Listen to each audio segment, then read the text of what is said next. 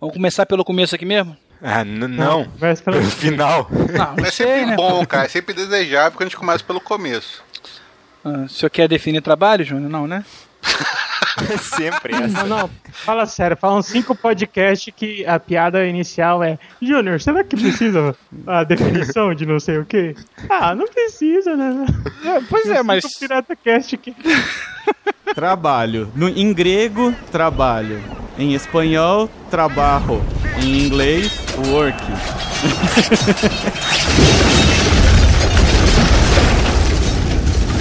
Do what you want cause a pirate is free. You are a pirate. You're har fitted indeed. Being a pirate is a deed. Do what you want cause a pirate is free. You are a pirate.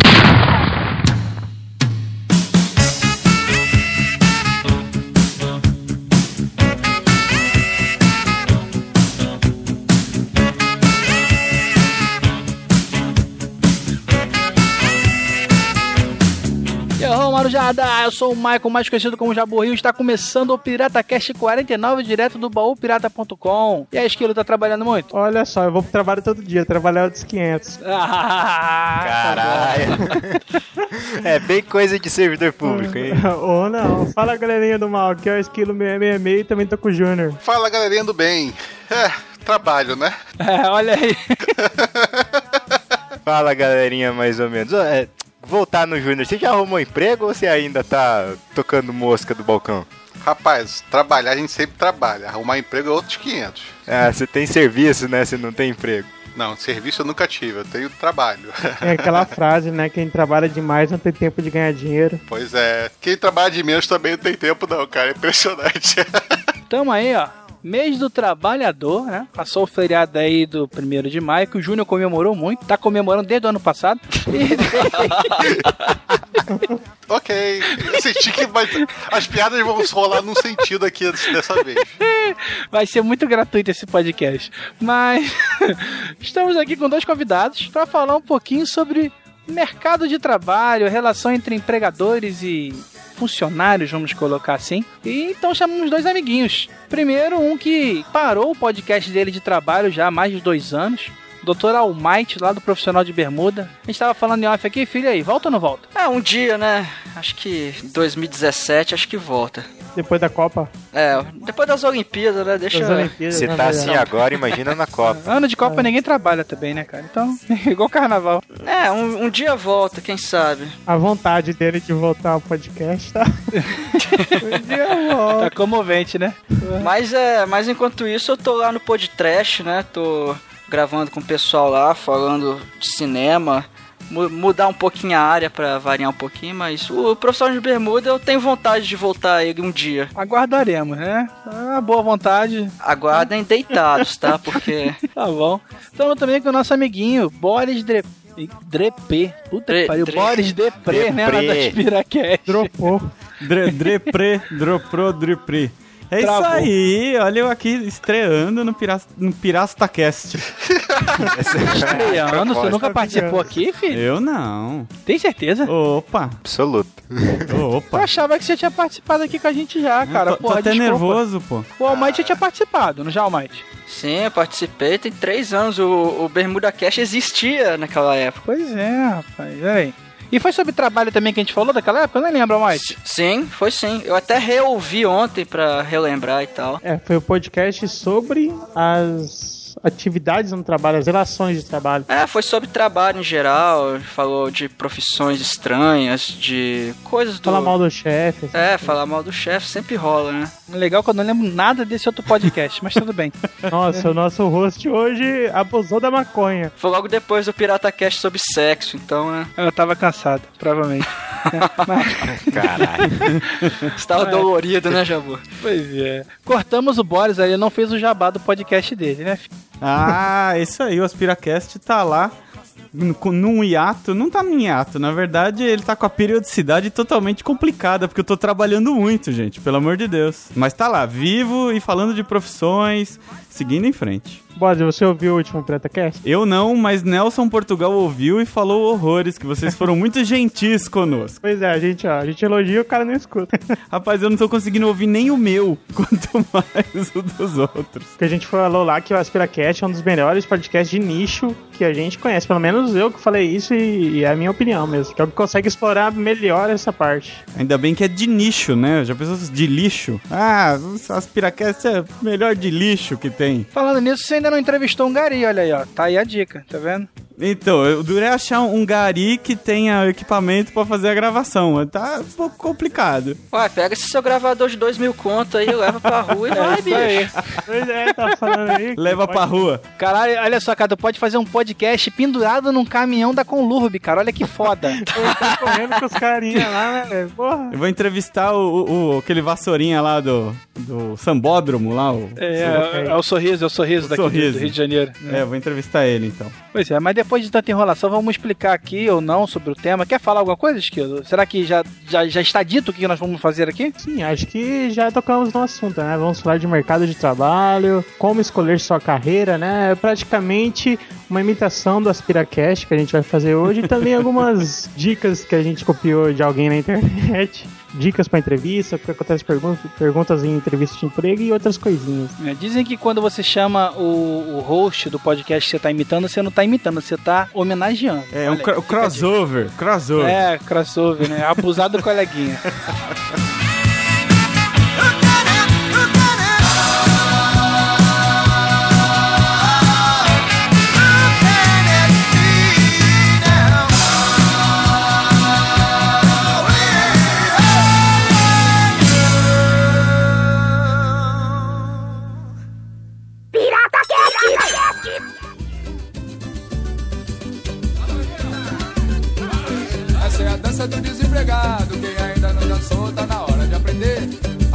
dança do desempregado. Amanhã o dançarino pode ser você. Essa é a dança do desempregado. Quem ainda não dançou, tá na hora de aprender. A nova dança do desempregado. Amanhã o dançarino pode ser você. E vai levando o pé na bunda, vai. Vai pro olho da rua e não volta nunca mais. E vai levando o pé na bunda, vai. Vai pro olho da rua e não volta nunca mais. E vai saindo, vai saindo,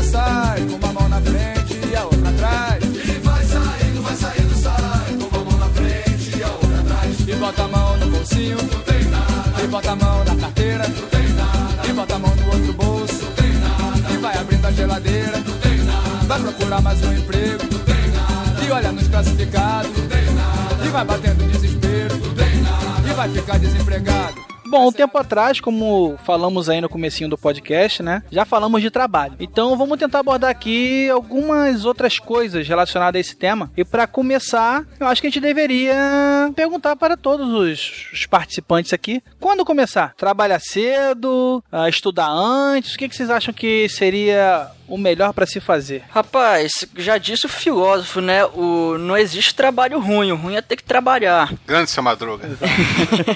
Mas sei lá, cara, eu acho que depende muito, às vezes, ou da necessidade ou da vontade, né, da pessoa. Que sei lá, é, às vezes a pessoa tem que trabalhar pra pagar uma faculdade ou simplesmente tem que começar a trabalhar cedo pra ajudar a família. Então acho que vai de cada um, né?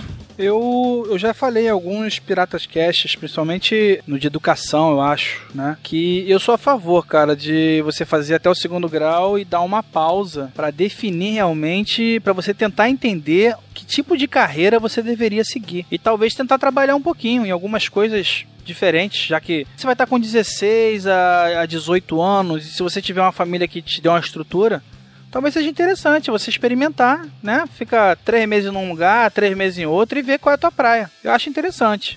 Eu posso polemizar esse assunto aí? Vai lá. Ah, não, porque assim, é, no Aspiracast a gente acaba entrevistando uma série de pessoas e, e- e conversando com muita gente. E eu percebo o seguinte, as pessoas, elas precisam trabalhar, ela não precisa escolher a carreira, ela precisa trabalhar, falta força de trabalho. As pessoas hoje, ah, com 15 anos é muito cedo pra trabalhar. Eu comecei a trabalhar com 15 anos numa lanchonete, não tive problema nenhum com isso. Inclusive, acho que é, esse tipo de trabalho cedo faz com que a pessoa tenha logo cedo o, o conhecimento, comece a ganhar experiência na vivência de trabalhar, independente de carreira. É legal você fazer um colégio, se preparar para ser médico, para ser engenheiro, para ser o que você quiser. Só que se você não tem tesão por trabalhar, se você não tem gana por trabalhar, por saber o que, é ajudar um companheiro de trabalho, o que, que é se ferrar de noite, o que, que, é, o que, que é se dedicar a um trabalho, muitas vezes a carreira não vai servir quase de nada. Concordo. Infelizmente, né, cara, é, muita gente, eu me coloco aí também, quando chega na idade do, do vestibular, acaba realmente tendo que optar por alguma coisa, porque tem aquela pressão da sociedade, dos pais, de que você estudou pra caralho, eles gastaram dinheiro contigo num, num colégio, porra, durante sei lá quantos anos você estudou, 15, vamos colocar aí, né? E que você tem que passar por uma universidade federal, e você, ou estadual, seja o que for, né? Pública. Mas você tem que passar e você tem que escolher a tua carreira ali. Esse é o problema. Então, mas aí eles ficam poupando o cara. Fala assim, não, então você vai só estudar. Ah, muitas vezes a molecada não estuda. E, ou seja, ela não, ela não cresce enquanto pessoa, porque ela fica enfiada dentro de casa uh, assistindo vídeo no YouTube, e, não, e não faz o que é pra fazer, não se prepara como deveria se preparar, e não ganha experiência de vida. Vai chegar com 18, 19 anos, quando começa a ter que fazer estágio, alguma coisa assim, chega lá é um legume que você tem para trabalhar com você. É, mas aí, aí você já, já falou de uma outra coisa que tal, provavelmente vai avançar bastante no, no assunto, mas é um troço que eu tenho visto muito ultimamente e dá muita raiva, que é, é você vai atrás de, de vaga de estágio, de, essas vagas iniciantes, assim, quase sempre para quem tá no começo da faculdade e tá lá, procura esse estagiário que saiba isso, isso, isso, isso, que normalmente nem quem já tá formado sabe direito, com experiência, sabe?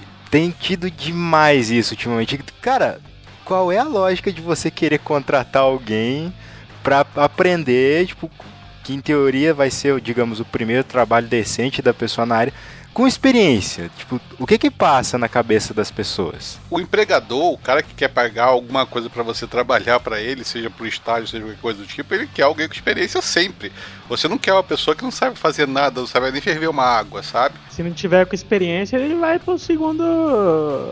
A segunda forma de escolha dele, né? Que daí vai ser mais bem preparado, Olha, alguma coisa assim. Isso é relativo um pouco, tá? É, depende do nível de experiência que você quer. Por exemplo, eu há pouco tempo contratei duas pessoas para trabalhar lá na empresa. Pra substituir o pica?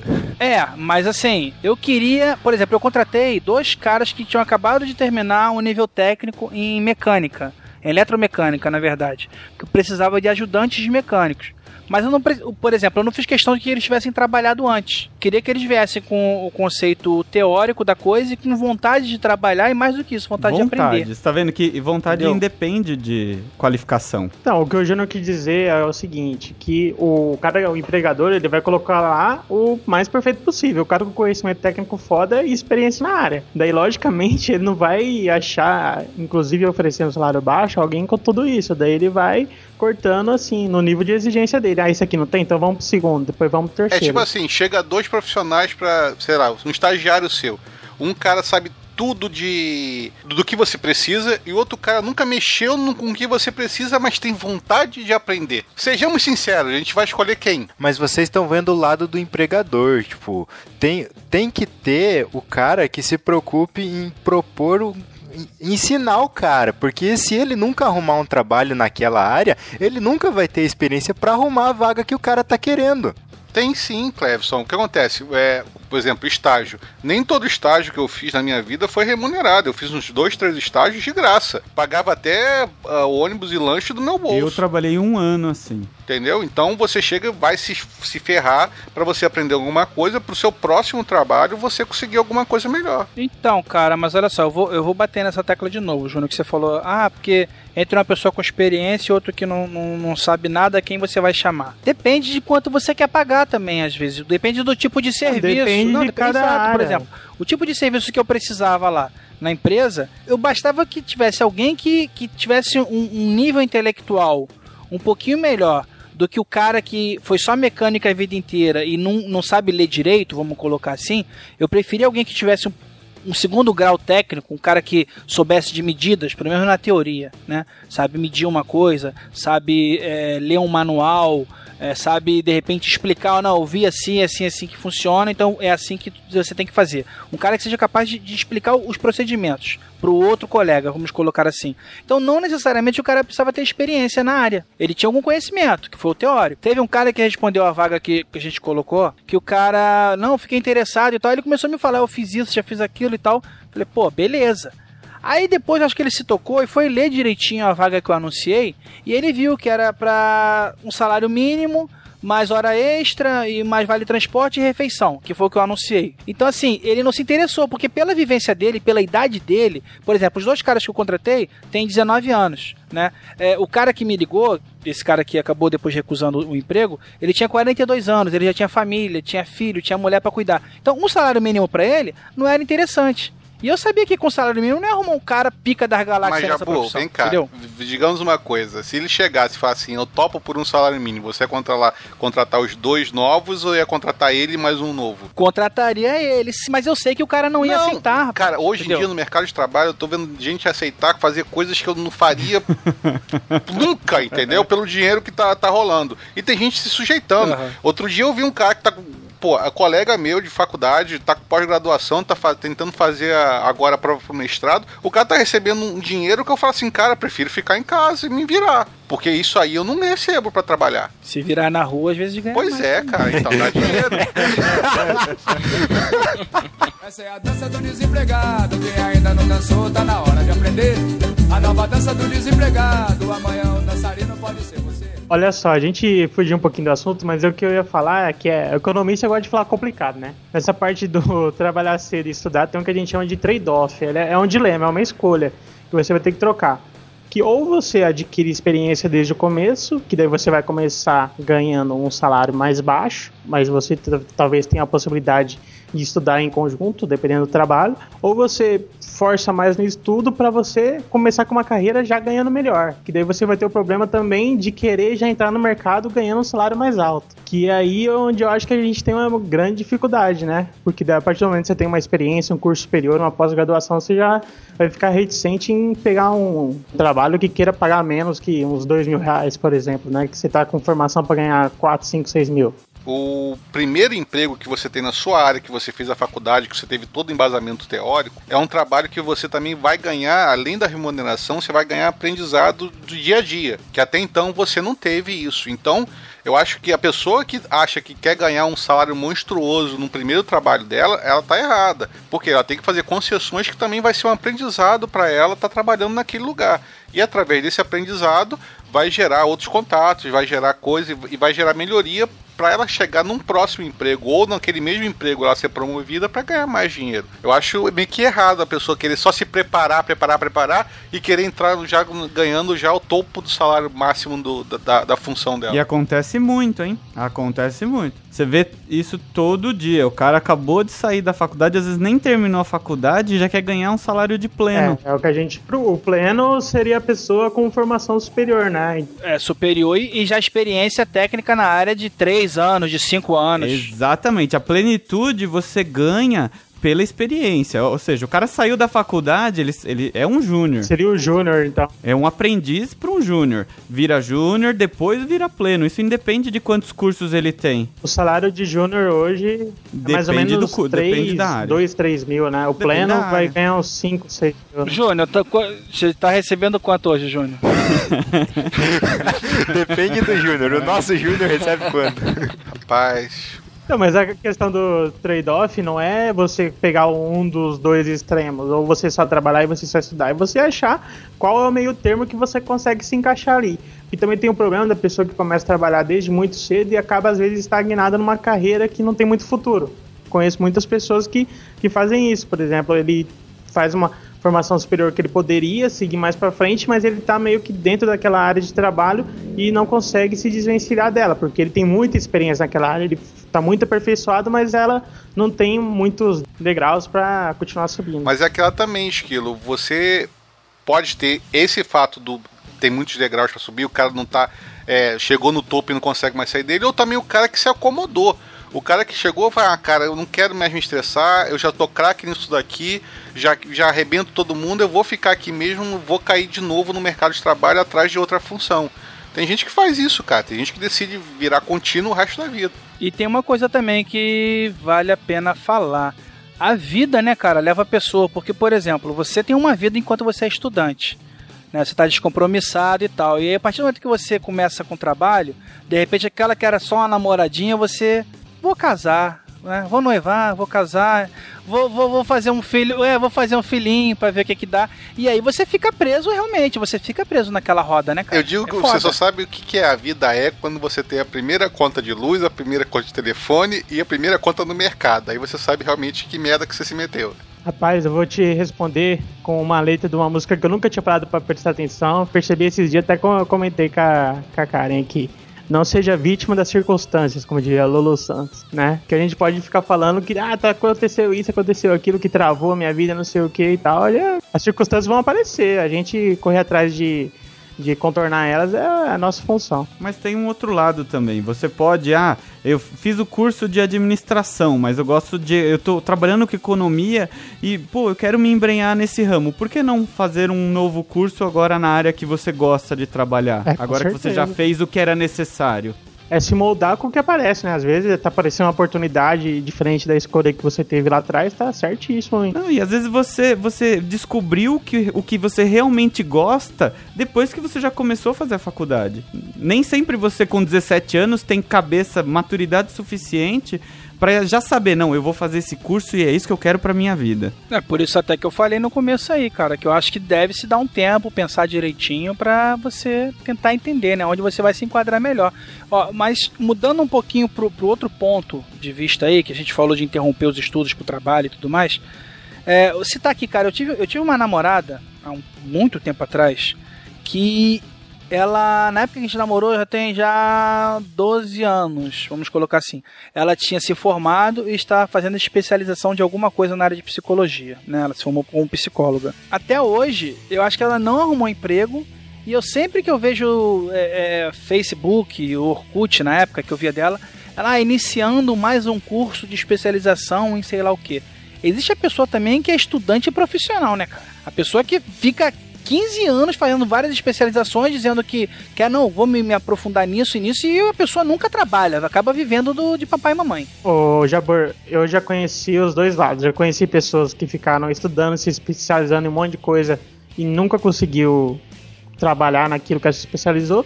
E já vi gente que ficou, tipo, dos 18 aos 25 só estudando, ganhando mesada ou bolsa de faculdade, se fudendo, e do nada pegou um emprego de 10 conto, 15 conto, entendeu? E começou a se dar muito bem na vida. Eu acho que, assim, é muito difícil a gente julgar, porque pode ser que dê certo, pode ser que não dê certo. Vai muito da- do empenho da pessoa e das escolhas que ela Sim, fez. da pessoa, eu concordo. Eu tenho um primo meu que hoje o moleque. Moleque que eu digo porque ele tem 20 e poucos anos, 20, acho que 25 agora, né? Idade do, do esquilo do Cleverson. Bom, ele saiu da faculdade, cara, com 22 ou 23 e foi contratado pela Petrobras. O filho da puta tá viajando o mundo todo, cara. Mas se fudeu muito até os 22, 23 porque não trabalhava e não tinha dinheiro nenhum.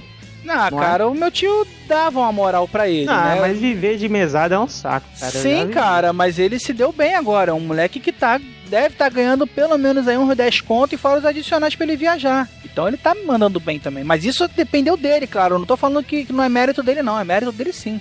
Tem gente também que se dedica ao ramo acadêmico. E aí é um outro mundo que a gente que trabalha no, no mundo corporativo não consegue nem compreender.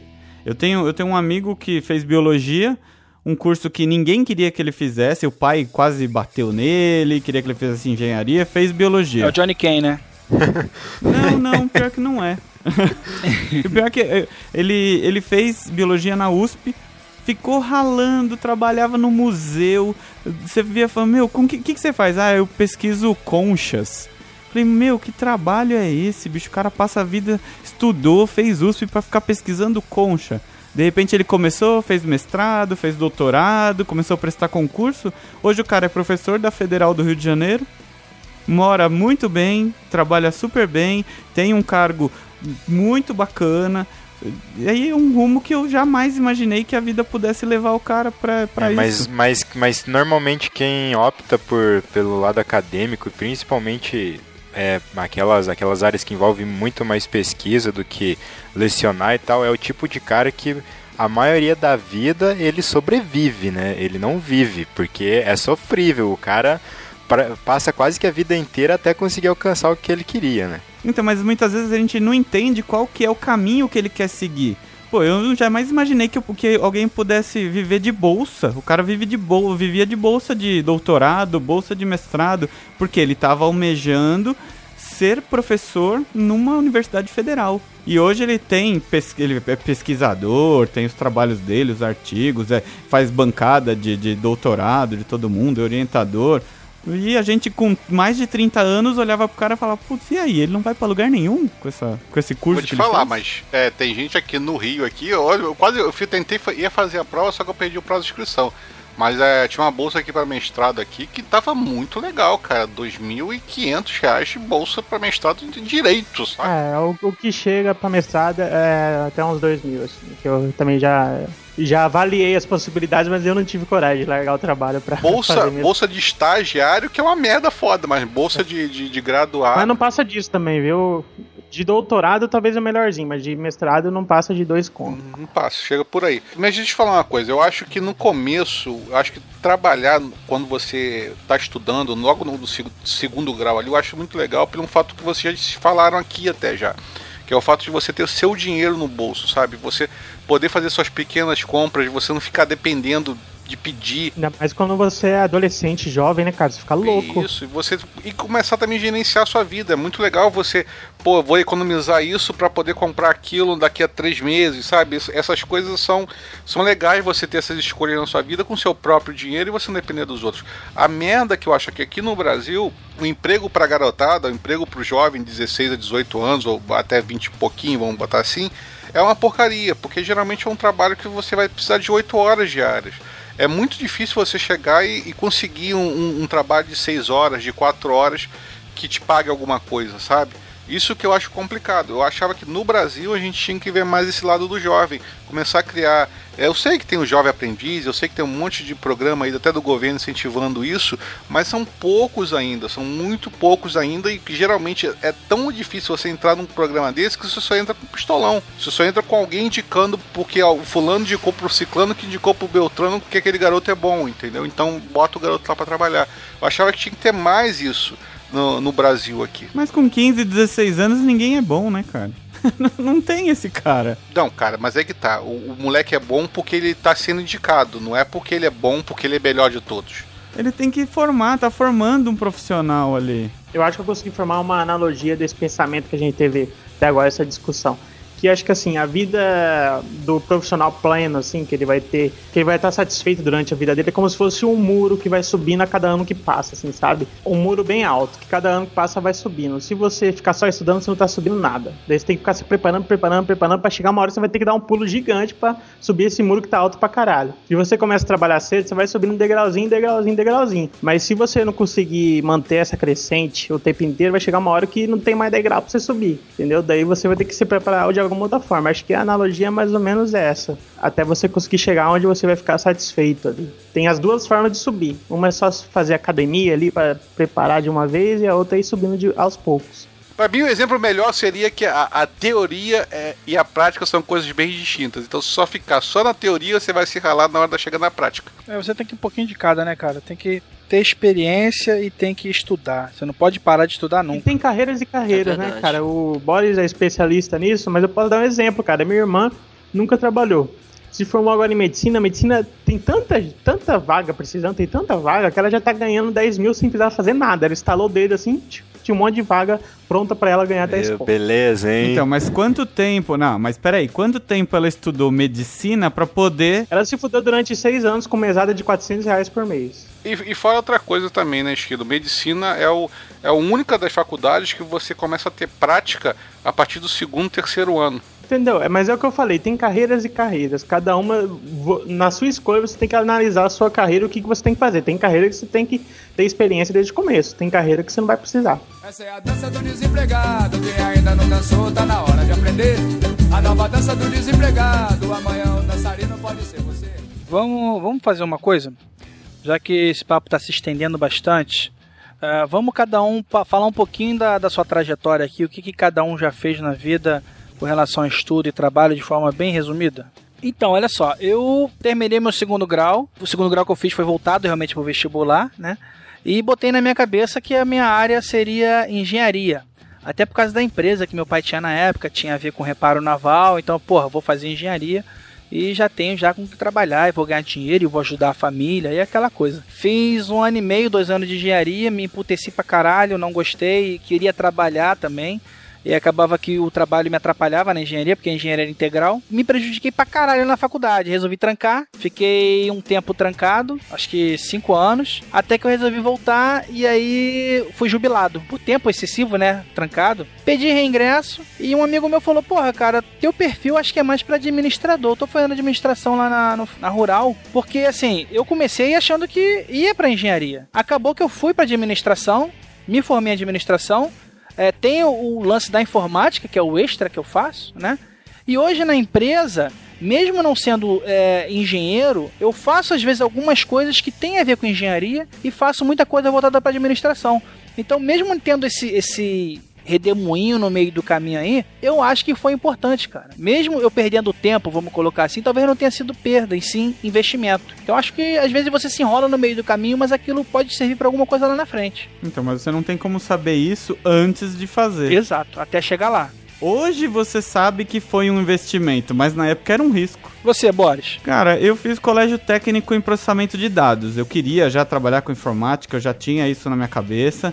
Depois dali fui fazer faculdade de administração com ênfase em análise de sistemas. Ingressei em informática e tô em informática há mais de 20 anos já. Trabalhei como coordenador, como desenvolvedor, como gerente de departamento, vendi sistema, já tudo que se refere à informática eu, eu fiz. Até uma hora que eu falei, não, preciso me especializar em alguma coisa. Aí comecei a estudar um, um mercado de SAP, que é um mercado bem específico. Me dediquei a isso e hoje estou trabalhando com SAP, que é muito mais específico, que a gente até fez um Aspiracast sobre o carinha da informática. Eu consegui não ser mais o carinha da informática. Eu tava lá, eu levei- tava lá, eu tava lá. É, você tava lá.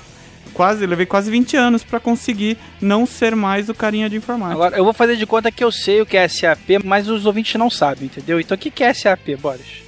Cara, SAP é o seguinte, você tem na, na- vamos levar pro, pro ramo de uma empresa pequena. Uma empresa pequena ela tem faturamento, contas a pagar, receber, folha de pagamento, tem tudo, to- todos esses departamentos existem sistemas que fazem controle disso tudo. Sistemas integrados, que eles chamam de sistemas de gestão. Isso existe também para empresas de grande porte. Então você tem, sei lá, uma mineradora que tem esses mesmos, esses mesmos departamentos. Então o, o SAP é um sistema de gestão para empresas de grande porte. Gestão e controle, né? É, gestão e controle, mas sempre voltado para empresas de grande porte. Você não vai encontrar SAP no, na padaria, por É, exemplo. porque daí pega sistema pronto, né? Essas empresinhas pequenas. Exatamente. Não, e os, e os valores também, a estrutura dele, a, a infraestrutura para ter um sistema SAP é muito grande. Então você vai ter empresas de eh, mineradoras, indústrias, você tem farmacêuticas, você tem todas essas empresas de grande porte, a maioria tem SAP. É o maior sistema de gestão do mundo. E alguém precisa dar manutenção nisso, né? E você, Cleverson, sempre foi o cara dos desenhos? É, ah, olha o preconceito. olha o preconceito. Desenho não, do Photoshop. É, Você é desenhista? Você ser o cara do? PowerPoint. eu sou o cara do PowerPoint. Ah, pois é, então, quando eu era bem novo, eu tinha essa ilusão de que algum dia eu ia conseguir trabalhar com desenho. Mas até o fim da, do ensino médio, quando eu fiz aquela leva de vestibular de fim de ano e meio de ano, eu ainda não sabia o que fazer. Então eu passei um ano e meio estudando e fiz vestibular desde cinema, engenharia até física e jornalismo, sabe? Atirei pra tudo quanto é lado. E quando não sabia mais o que fazer, eu vi um curso lá que tinha alguma coisa de desenho técnico e desenho artístico e era de graça, não precisava fazer vestibular nem nada. Ah, vou ver o que que essa porra é. Fui aprender o que que era design, eu já tava no fim do primeiro ano da faculdade, fui pegar gosto pela coisa, já tava no segundo ano, mas depois engrenou. Daí eu comecei a ter aula de marketing, coisa de publicidade no meio do curso, que daí foi quando realmente eu tive interesse pela coisa, que daí eu fui fui atrás de tentar tra- trabalhar em agência e tudo mais. E já no, no fim da faculdade eu já consegui entrar em agência e tô nessa vida até hoje. Então sempre foi da área, né? É, e ao contrário do que você sempre diz, eu não desenho, sabe? Eu não sou um Doug da vida. Deveria. Não, não deveria, caralho. E Almighty, o que, que o senhor faz, Almighty? Você é profissional do De quê? bermuda, ué. Do sexo? Então, eu- também, de tudo. Eu, eu formei em Direito e depois que eu formei, eu, eu decidi me embrenhar naquele mundo do concurseiro, né? Tentar concurso, aquela coisa toda. Até porque a área de Direito tem muito concurso bom, né? Só que eu, eu fiquei alguns meses aí estudando, só que é uma rotina frustrante pra caralho, cara. Porque você começa a estudar e parece que não vai te levar a lugar nenhum, entendeu? Parece que você não tá produzindo direito. Aí eu falei, você quer saber, bicho? Eu, eu já estudei por cinco anos essa faculdade, eu quero botar em prática, né, o que eu estudei. E aí eu comecei a caçar uma oportunidade. Aí eu consegui entrar num escritório de advocacia e tô lá, cara. Tem um ano e meio, mais ou Fazendo menos. muito habeas corpus. É, mais ou menos, é soltando traficante, estuprador. Que beleza, coisa hein? boa. Não, sacanagem, a área criminal quase não pego, não. Apesar de eu ter feito, a- eu fiz uma pós-graduação depois nessa área, porque é, um- é uma área que eu sempre gostei de estudar, mas assim, é, eu não, não exerci muito, não, nessa parte. Se que- apertar, você vai pra porta da cadeia, né? ah, cara, a oportunidade, se pintar, quem sabe, né? Mas depende também, bicho. é, Tem coisa que eu não tenho coragem de mexer, não. Coisa muito pesada, assim, sacou? É complicado. Mas, tamo aí, cara. É, A advocacia é uma área bacana. É é uma área que, se você conseguir fazer uma clientela boa, é, tiver um nome legal. Você consegue tirar uma grana muito boa, cara. Costumo brigar com o Júnior, que é o único advogado que não quer tirar grana de ninguém. Direto o Jabur chega, ô, aconteceu tal coisa, como é que dá pra eu tirar um dinheiro desse cara? Ele, porra, não é. Vamos processar, que eu Júnior. Vamos processar, Júnior. Júnior, 300 porra, não. reais não rola, bicho. Eu não- já Ah, passei dessa fase. Não tô mais nessa fase. Essa parte do Almighty falou do concurseiro, eu já vivi esse mundo aí e voltei a viver. Em 2005 eu comecei a faculdade, em 2006 eu passei num concurso. Tudo aproveitando escola de ensino médio. O tanto que você estuda hoje para passar no vestibular é muito bom se você já engatar para prestar concurso de nível técnico, que você aproveita muito do que você já estudou. O nível de estudo para vestibular você Eu aproveita concordo muito. plenamente, cara. Não só pelo muitas das matérias que aproveita, como português, matemática, física, como pelo seu empenho, né, cara? Tu já tá naquela ura de caralho, eu tô estudando pra caralho, puta que pariu, eu sei isso, sei aquilo. Você já tá fresquinho pra aprender, né, cara? E mas aí entra naquele negócio que eu falei pra vocês, por exemplo, eu entrei, eu tava começando faculdade e entrei num, num trabalho já de nível médio. Então até hoje eu tô nesse trabalho de nível médio. O meu trabalho hoje, ele tem funções de nível superior, só que a minha carreira no serviço público você não muda de carreira, a carreira que entra é a carreira que você fica. E hoje eu já busco outras funções, porque eu tenho meu curso superior, já terminei pós e tô começando no mestrado. Então eu já procuro algum trabalho dentro da, da área de nível superior. Daí voltei a ser concurseiro. Já faz um ano, vai fazer um ano agora que eu voltei a estudar para concurso, porque também nesse meio termo eu abri uma empresa com, com sócios, né? Com, com amigos, com alguns amigos meus, tomando duas crises na cara, né? Que eram todos economistas. A gente abriu uma empresa de. Vocês fizeram até programa sobre isso, Boris, de agente autônomo de investimento. Ah, sim, fizemos. 21, episódio 21. Mas depois das duas crises, 2008 e 2011, perdemos muito cliente, que o pessoal foge da bolsa igual foge de touro bravo. Então decidimos fechar as portas até o negócio ficar mais calmo. E daí nessa época que eu percebi que eu tava trabalhando num negócio complexo que tava faltando conhecimento técnico mesmo, coisa mais aprofundada na área. Eu falei, ah, vou dar uma pausada, vou começar a estudar. Já faz um ano e pouco que eu comecei a estudar pesado. Eu falei, já que eu vou estudar, vou fazer concurso também. Porque na área que eu busco, que é a área de gestão, tem muito de finanças. Então eu tô estudando só finanças e pra mim vale a pena. Que ou eu uso pra passar nos concursos, ou eu uso na minha área profissional que eu senti que faltou. Dá eu conciliar as duas áreas, entendeu? É, ficou faltando aqui o Júnior, né? O desempregado do momento, mas não é desempregado, eu tenho um home office. Na verdade, você é profissional de coçar o saco, Júnior. Ele tem um dera. home office, ele que lava a louça de casa, ele que lava a roupa de O casa. Júnior já sabe todas as técnicas pra não se assar as preguinhas do saco, rapaz. Isso aí. É, Chamar também de hipogloss. Tô usando bastante na Verônica. Cara, eu comecei a trabalhar com 14 anos de idade, na época, foi antes da mudança da lei, porque só poderia começar a trabalhar com 16, eu comecei a trabalhar com 14. Deixa eu te interromper rapidinho, Jonas, só que você tocou no assunto. Na nossa época, né, acho que na do Boris também, que o Boris é um do- dos mais velhos junto com a gente aqui, é, a gente tirava a carteira profissional a partir de 14 anos. Hoje não existe mais então a partir de 14, só a partir de 16, Isso, até, de 14 a 16 você pode ser como menor aprendiz. mas não tem carteira, né? Não tem carteira, você fica faz um contratinho lá. Eu tirei a minha com 14 e comecei a trabalhar com 15. A minha tá limpinha. Eu tirei a minha com 14, eu nunca usei também. A Desde os minha tirei 14. 14, tá assinada desde os 14 lá. Já fiz de tudo que você quase possa imaginar. Só não fui faxineira, mas eu já trabalhei como boy de bolsa de, de corretor de valores, já trabalhei em setor de, de RH de, de bolsa de valores, área técnica de informática, já fui o moço, o rapaz da, da- do TI já na época dos 286, daquela bagunça toda, lá em 90 e alguma coisa. Entreguei merenda na época que minha mãe abriu uma empresa, a gente entregava merenda escolar, já, já dirigi caminhão Kombi, já carreguei macarrão nas costas. Fiz faculdade de Direito, fiz três pós-graduações, trabalhei até dois anos atrás em escritórios como advogado terceirizado e dois anos pra cá eu tô no meu home office. Eu faço o que eu quero aqui, eu tenho meus clientes de direito, tenho clientes na área de informática e tô fazendo as coisas que eu, que eu quero fazer, por enquanto. Vai aos cinemas na segunda-feira, 10 horas da manhã. Não, que o cinema tá muito caro. Só quando chama a gente de graça. É, pois é. E, é, Foi legal o Júnior tocar nessa questão aí, porque o curso superior, na maioria das vezes, te dá a opção também de você trabalhar como profissional liberal, né? Você entra por um conselho, pode começar a assinar projeto, dependendo de cada área, e é sempre uma opção, Isso né? que eu queria tocar também um pouquinho nesse assunto. O Júnior tem o home office dele, né? Algumas pessoas sabem que eu faço freela. Com, com montagem e manutenção de configuração né, de PCs e redes e tal. É, tem gente até que acha que esse é meu emprego principal. Não é, é só freela. É, mais alguns de vocês fazem freela, o Esquilo não. O Cleo faz uns PowerPoint de vez em quando, né, Cleo? Eu não faço por enquanto. Tô montando, mas vai. Boris, o Almighty fazem freela de alguma outra coisa. Não, não faço porque não dou conta. O meu, o meu trabalho me toma muito e.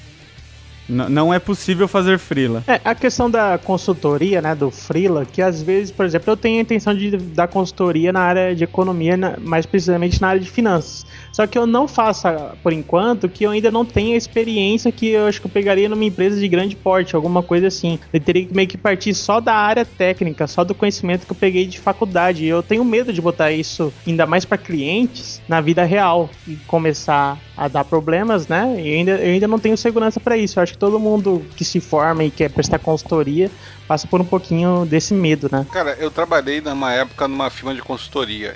E eu vou te falar uma coisa: consultoria só funciona quando é obrigatório para a empresa, sabe? Porque senão você, você pode ser o melhor da sua área de consultoria, você vai ganhar dinheiro, mas vai ser só você que vai ganhar dinheiro, ninguém mais vai ganhar dinheiro. Porque é, quando é obrigatório, quando é alguma coisa ligada a normas reguladoras, não sei o que, que tem que fazer aquele curso, tem que fazer aquele negócio. Tipo, contabilidade. Não, nem contabilidade, eu digo mais, na, por exemplo, na área de farmácia. Na área, a Anvisa fica lançando norma de 5 em 5 minutos e você tem que fazer a adequação das normas lançadas pela Anvisa dentro das indústrias. Se, se não é essa obrigação, ninguém faz curso no Brasil. Ninguém quer botar o funcionário para aprender alguma coisa que acha que é perda de tempo e dinheiro. Então é muito complicado você prestar consultoria quando não é uma, uma coisa assim que. Por quê? Você, se você só trabalhar com consultoria, se você fizer isso de freelance é outra coisa. Cair no seu colo é, é- é a melhor coisa do mundo. Mas você trabalhar como consultoria, vendendo consultoria, é muito A complicado. dança do desempregado, quem ainda não dançou, tá na hora de aprender. A nova dança do desempregado, amanhã o dançarino pode É, ser. Júnior, aproveitar que você falou aí de especializações que você fez e, e alguns cursos e tal, o que, que você acha que. Qual a importância que você acha que teve isso pra você, cara, hoje? Cara, eu vou te falar a verdade. O, tem pós-graduação que é muito boa porque você aprende coisas novas.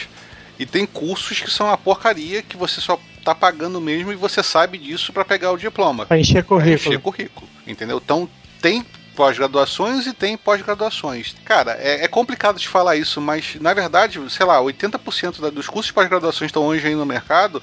É tipo, coloque mais alguma coisa no seu currículo porque isso vale a pena. Mas se você vai lá, começa a assistir as aulas e começa a querer puxar pelo que estavam te prometendo, você vê que não tá, é nada daquilo. Mas isso aí, vou te falar, ó, conta bastante, porque que a gente já tocou no assunto, o cara que tá te entrevistando, muitas vezes ele não vai ter tempo de perceber se aquele curso seu é, foi bom mesmo ou não, mas às vezes ele tá precisando de um profissional que tem aquela especialização. Então ele vai te Ou dar que vai ser um diferencial pra você. Você tem uma pós-graduação e o cara, seu concorrente, não tem uma pós-graduação. Mas aí também isso, isso de diferencial vai muito do que você faz, porque eu sou, eu sou uma pessoa que sofre muito e já tive muita dor de cabeça com esse negócio de especialização. Eu fiquei cinco anos na faculdade e não me formei, né? Eu tomei, levei bomba no TCC duas vezes e desisti. Que bom, né, seu...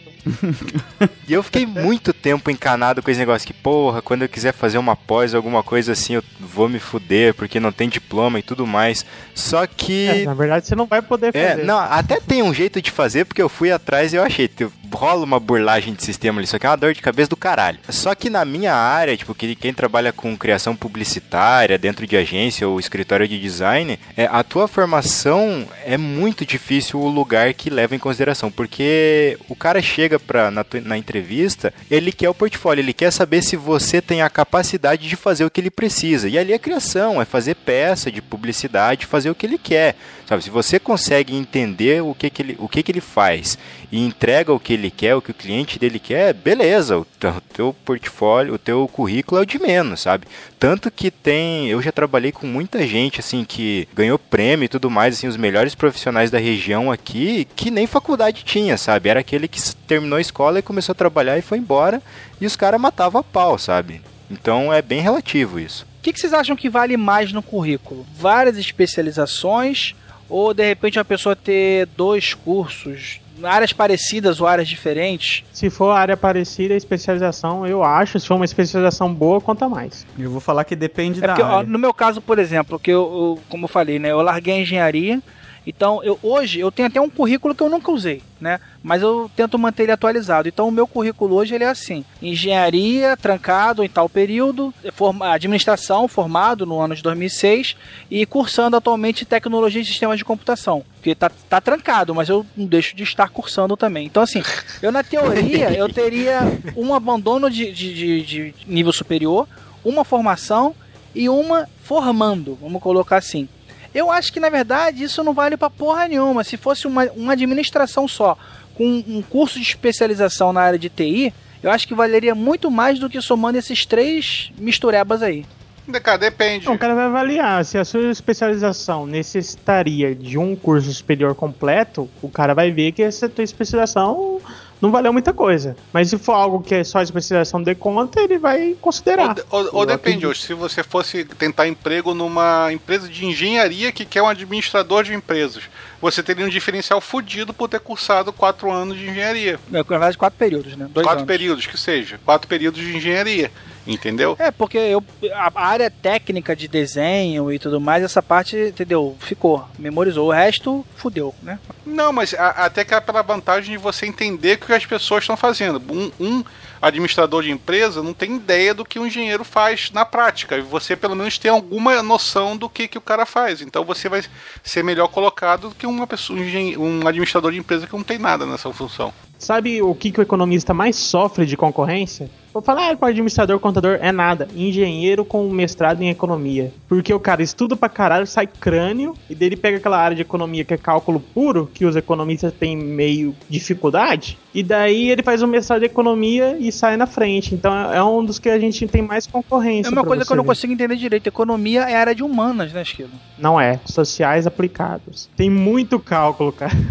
Derivado o tempo inteiro. E, e a- mas tem a parte teórica, então a gente fala que o economista meia boca só sabe a parte teórica. Por isso que o engenheiro ganha muito campo nosso. Mas, ah, mas aí que tá, cara. É, o cara, a pessoa faz várias especializações, faz não sei quantas graduações e tal. Só que hoje em dia isso banalizou tanto que não tá querendo dizer tanta coisa. Porque hoje em dia terminar uma graduação, dependendo do curso aí, não é tão difícil. Então, o cara simplesmente ter lá no currículo, ele é formado em tal coisa, tem três especialização, fez curso de não sei o que. Isso, pra mim, isso não prova quase nada, entendeu? Isso, no, à primeira vista, até que sim. Só que o- isso não garante que ele vai ser um bom profissional, isso não garante que ele sabe fazer aquilo que ele é especializado. Não entendeu? garante, mas abre a porta pra entrevista. Sim, sim, isso é verdade, isso é verdade. Foi aquele negócio que a gente falou no, no cast de educação lá atrás. Dá pra aplicar nisso na- em, em certas áreas que a graduação é o mínimo pra pra você ter pra tentar ir atrás de, de trabalhar com alguma coisa, sabe? É o ensino médio de 20 anos atrás, é o curso superior hoje. É, e tem muita área que nem você sendo graduado você você consegue alguma coisa, sabe? Os caras já pedem posse. Se não tiver posse, eles nem te chamam pra conversar. É, até no, em universidades federais, se eu não me engano, a, a daqui do Espírito Santo é assim. Pra você dar aula lá, você tem que ser no mínimo É. mestre. É, eu também eu queria pegar algumas aulas aqui, mas eles querem só mestrado, por isso que eu tive que fazer. Então, nesse caso eu acho justo, mas tem no mundo corporativo, vamos dizer assim, tem muita área que você simplesmente fazendo o curso relativo àquela área, você não precisa ter curso superior. E isso acontece principalmente em informática, em TI. É, quanto que mais a- técnico fica a área, né? Acho que não, eles... cara, é, é, é mais a questão, de novo, a gente voltou para obrigatoriedade. Quando um curso não existe, não exige uma obrigatoriedade, só pode ser contratado naquela função quem tenha bacharelado em tal,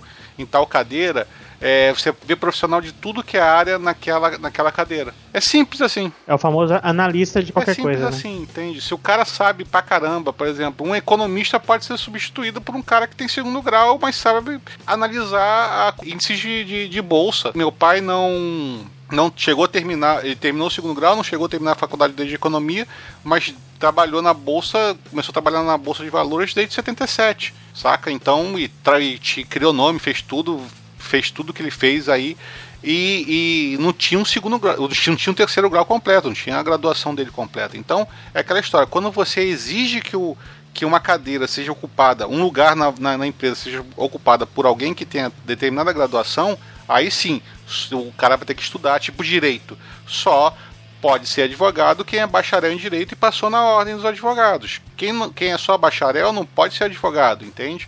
Então você começa por aí na limitação de- em certas áreas de alguma coisa. Tem uma outra coisa também que a gente nem citou estágio aqui, mas estágio acho que todo mundo tem uma ideia do que é, né?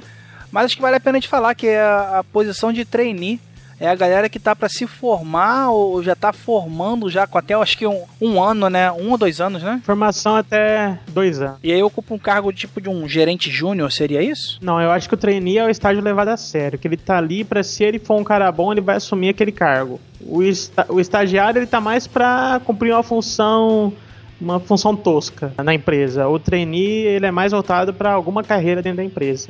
Porque a empresa tá querendo formar aquele funcionário que tá pegando conhecimento na faculdade e ao mesmo tempo pegar experiência na empresa. Trainee é tipo o assistente do cargo que ele quer assumir, né? É um treinamento que o cara pega na prática, né? Pra aprender a Mas exercer normalmente são cargo. posições de liderança, né, cara? Isso que eu quero dizer quando, quando a gente diz que é um assistente do gerente, vamos colocar assim. Não é um estagiário que vai tirar cópia, é um estagiário que tá ali para aprender a gerenciar o negócio. Cara, depende de onde você está vendo isso. Por exemplo, aqui no Brasil, como trainee é um nome chique, tá mais ou menos nesse sentido. Mas se você for pegar em outros países, o trainee é, na verdade, é um estagiário que está lá no começo para tirar cópia e depois vai, vai aprendendo as outras funções da empresa dentro do cargo dele. É, mas tem muito porém. Eu vejo hoje muitas empresas que têm um trabalho sério de trainee, que tem contrato até empresas terceirizadas e tal, que tem aquele processo de trainee permanente, tipo, todo ano vão fazer processo de seleção e tal. E você sabe que a pessoa que fica lá até o final, ela vai entrar num cargo bom. Ela já é voltada para a empresa conseguir é, bons funcionários. O que a gente já comentou aqui que é o, entra como pleno, nem entra mais como júnior depois do trainee. É, o estagiário, muitas vezes, ele fica só como estágio, depois vaza da empresa, né? Ou às vezes tem um estágio renovado e nunca vai ser funcionário. Com relação ao trainee, é, funciona da mesma forma ou não? Acho que já é uma coisa realmente voltada pro cara ficar, né? A expectativa do trainee é ficar com alguém. Eu acho, eu acho que a sua conclusão está precipitada, porque eu entrei em agência como estagiário e fiquei até assumir cargo de direção. Não é o cara que entra eu lá pra sei, depois cara, eu sair. tô falando em via de regra, entendeu? Uma empresa grande, às vezes ela quer contratar estagiários porque é mais barato e ela precisa realmente do cara que vai lá servir o cafezinho ou tirar xerox, entendeu? Tá se formando em administração, mas o cara fica lá tirando xerox e servindo cafezinho. Na verdade, Jabu, o que acontece? O trainee, ele não é previsto na legislação brasileira. Então ele é um funcionário da empresa que recebeu esse nome de trainee, é CLTista. Enquanto o estagiário, ele é previsto na Constituição, na, na direito do trabalho e é previsto a CLT, e ele é um cargo, ele é, um, ele é uma função diferenciada, ou seja, ele não tem todos os impostos que o, o funcionário tem, entende? Então ele tá lá, ele vai ter uma carga horária reduzida, vai ganhar menos salário mínimo. É, ele ganha pode- bolsa auxílio, na verdade, né, cara? Isso, ele não ganha salário, ele ganha bolsa. É, eu tô pra contratar um estagiário, inclusive, lá pra empresa também, e... Cuidado com o estágio, que o estágio tem que ser supervisionado, senão é sim, ilegal. sim, tem umas regrinhas lá que a gente deve, deve cumprir. É, senão acaba virando, sendo reconhecido como relação de trabalho e depois aguenta aquele monte de encargo ali. É melhor pagar o salário mínimo e contratar um cara sem ser Nada, estagiário. rapaz, não, é. Tem uma burocraciazinha, mas é. Na verdade, você, você não chega assim, ah, eu vou oferecer vagas de estágio. Não. Você tem que realmente se vincular a uma instituição e aí você vai gerar um, um contratinho lá, né? Um acordo, onde eles vão te ajudar muito pra fazer toda essa, essa burocracia aí. Não é tão. Não é tão. Eu achava que era mais complicado. Não é tão complicado assim, não. Tem só uma burocraciazinha no começo. E vou te falar, o trainee hoje ele tem salário mais ou menos de júnior. Eu já participei de processo seletivo, inclusive, já fui chamado, mas não valeu a pena pra mim ir, até porque era em outros estados. Mas tá com salário de 3, 4 mil o trainee. É salário de júnior em empresa. Não tá ruim não. Então, por isso que eu falo, o trainee é o estagiário levado a sério. Mas, cara, o que, o que me assusta muito, ainda mais na área, eu analiso bem, pelo, pela visão de advogado, pela visão do direito, o trainee e o júnior são a mesma coisa. É o cara que entrou lá, vamos dizer, uma empresa que tenha trainee e depois tenha júnior não faz sentido, sabe? Porque na verdade o trainee ele é feito para botar o funcionário lá, ele ter o treinamento, ele ter o aprendizado, que é a mesma ideia do júnior, que é o, o cara que está num, num cargo mais baixo. Olha a analogia, olha essa ana- analogia. O trainee é o Call of Duty. O júnior é o Battlefield antigo. Caralho, mano. Caracas, eu eu não também não peguei, peguei, não, cara. É, é, foi O complicado essa. trainee é nos trilhos, ele vai te indicar mais ou menos o que você vai fazer. O júnior, ele tá lá pra resolver os problemas da empresa, mas não tem tanto acompanhamento, entendeu? Ele tá mais por conta própria pra resolver Eu acho que essa analogia foi escrota demais, entendeu? É. Ainda mais porque Não, tá dando nó no cérebro, não só no meu, mas de muita gente, quando se fala de Júnior pra lá, Júnior pra cá e tem um Júnior na conversa. Isso fode bonito, mano. Até porque eu já fui um advogado júnior e era júnior, entendeu? Complica tudo. Eu tô confuso. Só pra gente fechar, tem o júnior, o pleno e o sênior, geralmente nas empresas. Sênior, quando você entra lá. É o pai do júnior. Fica grossa. Esse é o pai do Júnior, é o sênior. Se a empresa tiver uma estrutura de carreira bem complexa, assim, você já até sabe. Eu vou passar quantos anos no júnior, quantos anos no, no pleno e quantos anos no sênior, sem nenhuma piadinha. Tá difícil. Por falar em carreira, eu acho que um dos, dos poucas carreiras que você pode ter, que você vai ter mais ou menos uma certeza do caminho que você vai fazer, quanto que seu salário vai aumentar ano a ano, por exemplo, é o que a gente comentou pouco, que é o serviço público, que é uma carreira, né? Como o Almighty falou, existe até uma carreira intermediária, que é a do concurseiro, que é o cara que só se fode. É o estagiário do funcionalismo público, né? O concurseiro. É porque hoje a indústria do concurseiro tá tão grande no Brasil que tá elevando muito o nível da- das provas e dos candidatos, cara. Eu que vivo esse mundo hoje e, e tento a área de gestão, que eu falo que, que é uma área bem complexa, de prova difícil, tá? eu vejo que o pessoal tá danado. Só que assim, eu ainda falo hoje que concurso é você contra a prova. Você indo bem contra a prova, foda-se os outros candidatos, que você, a sua nota ali é o que vai mandar. Mas isso fica pro outro É, programa. esse é outro podcast, né, Esquiro? Eu não boto o carro na frente dos bois. É. Isso é pra quem trabalha, Esquilo, não é pra quem é funcionário público, não. Essa é a dança do desempregado. Quem ainda não dançou, tá na hora de aprender. A nova dança do desempregado. Amanhã o dançarino pode ser você. Então, galera, vamos bater um papinho aqui sobre coisas que se falam, coisas que se pedem em entrevistas de emprego. Vamos tentar dar algumas dicas pro pessoal. O que, que vocês acham que, que é absurdo que às vezes rola, ou o que vocês acham que realmente é válido? É quantas entrevistas de emprego a gente, cada um já participou? Eu, Ó, eu participei de uma uma vez pra nunca mais, cara, que tentaram me extorquir fodidamente. A Vanessa, na época, no começo do namoro, né, cara, tava mais largado da empresa, vamos colocar assim, tava muito ligado nessa parte de, de freela, de informática, e tava vivendo praticamente só com informática mesmo. E não tava junto da empresa com meu pai e com meu irmão. Ah, e aí ela, amor, bota um currículo, não sei o que, de repente acontece uma coisa legal, te chamam pra, um- pra trabalhar num lugar legal. Falei, tá bom, Vanessa, não, não acho que é minha praia não, mas vamos colocar pra ver. Ela deu o famoso vamos trabalhar, vagabundo, que eu quero casar. Pois é. Joguei o currículo e dois dias depois, acho que foi no. Não sei se foi no CAT, eu não sei onde foi que eu coloquei. Dois dias depois ligaram, entraram em contato. Olha, o senhor pode comparecer aqui no dia tal e tal. Falei, Tá bom, vou lá. Cheguei na, na tal da, da, da empresa, que eu achei que era uma empresa que tava precisando do, do, do funcionário, né? Com as, com as minhas características. Na verdade, era uma agência onde a mulher ficou uma hora e meia me explicando que ela tinha uma vaga exata para mim e que não sei o que. E começou a falar de uma porrada, é, de uma porrada de benefício. E nos cinco minutos finais da conversa, ela falou que eu teria que fazer um plano com eles, onde eu deveria pagar uma determinada quantia, onde essa quantia, é, essa quantia elas distribuíram o meu currículo, e se eu pagasse é, essa quantia vezes dois, teria um outro tipo de, de, de, é, destino, né, o meu currículo, e essa quantia vezes três seria muito melhor. Enfim, tentaram me extorquir de todas as formas, e eu fiquei puto para caralho, cara, porque eu, naquele caso, eu realmente não estava precisando, mas eu fico imaginando o cara que tá no desespero, precisando, vai lá e se fode bonito, né, cara? Porque você É, perde porque cria dinheiro. toda uma expectativa. Porra, né, maluco. Você perde, Então entra na onda, você né? perde tempo e depois acaba perdendo dinheiro, porque é, pode até ser que funcione, que eles realmente façam o trabalho que eles propagandeiam, né? Só que é uma enganação, porque você vai lá achando que você tá indo pra uma entrevista. Você não tá indo pra uma entrevista, você tá indo pra lá pra te extorquirem. Isso que é foda. Mas quem participou de entrevista de verdade aí? É. Alguém me falou que participou de uma hoje? Não, eu, eu participei. Participei de uma entrevista hoje, é, porque como eu sou consultor, né, eu trabalho, é que a gente fala consultor, mas na verdade eu trabalho para uma consultoria, como PJ, e meu contrato está terminando, né, nas próximas semanas, então eu tô procurando novas colocações e hoje foi numa entrevista. Eu não sei, eu acho, pelo menos para mim, né, as entrevistas têm ficado cada vez mais diretas, assim, não tem essa enrolação.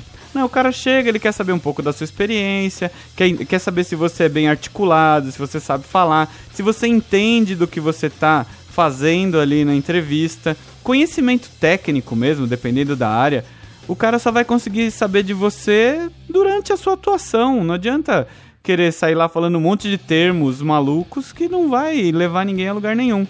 Então as entrevistas têm sido produtivas, assim, eu tenho Eu não sei na tua área assim, mas dependendo da área que você vai, é, você vai falar com o pessoal do RH que não sabe nem do que você faz, sabe? Vai, vai te... É, eles têm um- É, Eles querem ver se o seu perfil é em comum com o perfil da empresa. Em né? administração, olha só, na época que eu fazia administração, que os meus amigos estavam correndo atrás de estágio, isso em 2003, né, 2002, 2003, a, a galera falava das dinâmicas de grupo que tinha umas que parecia que tinha a câmera que ia pro Silvio Santos, né, cara? Pegadinha. Essa eu nunca participei. Puta que pariu, tinha umas paradas bizarras de você, é, sei lá, fazer vivo morto, entendeu? E entre outras coisas. Ninguém nunca passou por isso não, né? Eu já, a dinâmica de grupo já. Cara, você muita bizarrice, já, já colei palitinho já em aula de em RH. Você um grupo assim, dinâmica de grupo, tem que colar palitinho, você formar não sei das quantas. É, é, é quase um psicotécnico, sabe? É, é- é uma coisa. Depende da empresa que você vai trabalhar, você tem um, um- um- um- uma análise lá do que eles conseguem descobrir como você cola o palitinho diferenciado, se você serve para empresa ou não, cara. É, mas e, e tem aquele tipo de entrevista que é o surprise me, né? Ele quer que você chegue lá e surpreenda a empresa de alguma forma, tipo, traga um objeto, explique algum projeto seu, que é essa é a hora que se você não tiver outra preparada, é a hora que vai a cobra vai fumar. né? Cara, eu acho que a, a melhor dinâmica de grupo barra entrevista de emprego que eu já vi foi a do Will Smith em MIB. Achei que ia falar que ia ser na procura pela felicidade, né? Mas Domingo. Não, cara, do MIB, que tá todo mundo se fudendo lá pra escrever um papelzinho no colo, cada um num banquinho, ele vai lá e arrasta a porra da, da, da cadeira pra mesa pra poder escrever, fica todo mundo olhando pra cara dele. Mas entrevista de emprego é, é muito isso, sabe? É você não ter noção do que você tá É pensar fazendo. fora da caixa. Né? É, é, é você tá lá e, e tá no ambiente, ainda mais quando não é individual, porque, por exemplo, tem entrevista de empregos que o cara vai te entrevistar individualmente, tem entrevista de emprego que o cara vai reunir um grupo e vai fazer essa dinâmica de grupo aí maluca que a gente já tá falando. Então você não sabe realmente o que, por que que tá acontecendo isso comigo. Você tá esperando realmente sair a câmera da pegadinha, sabe?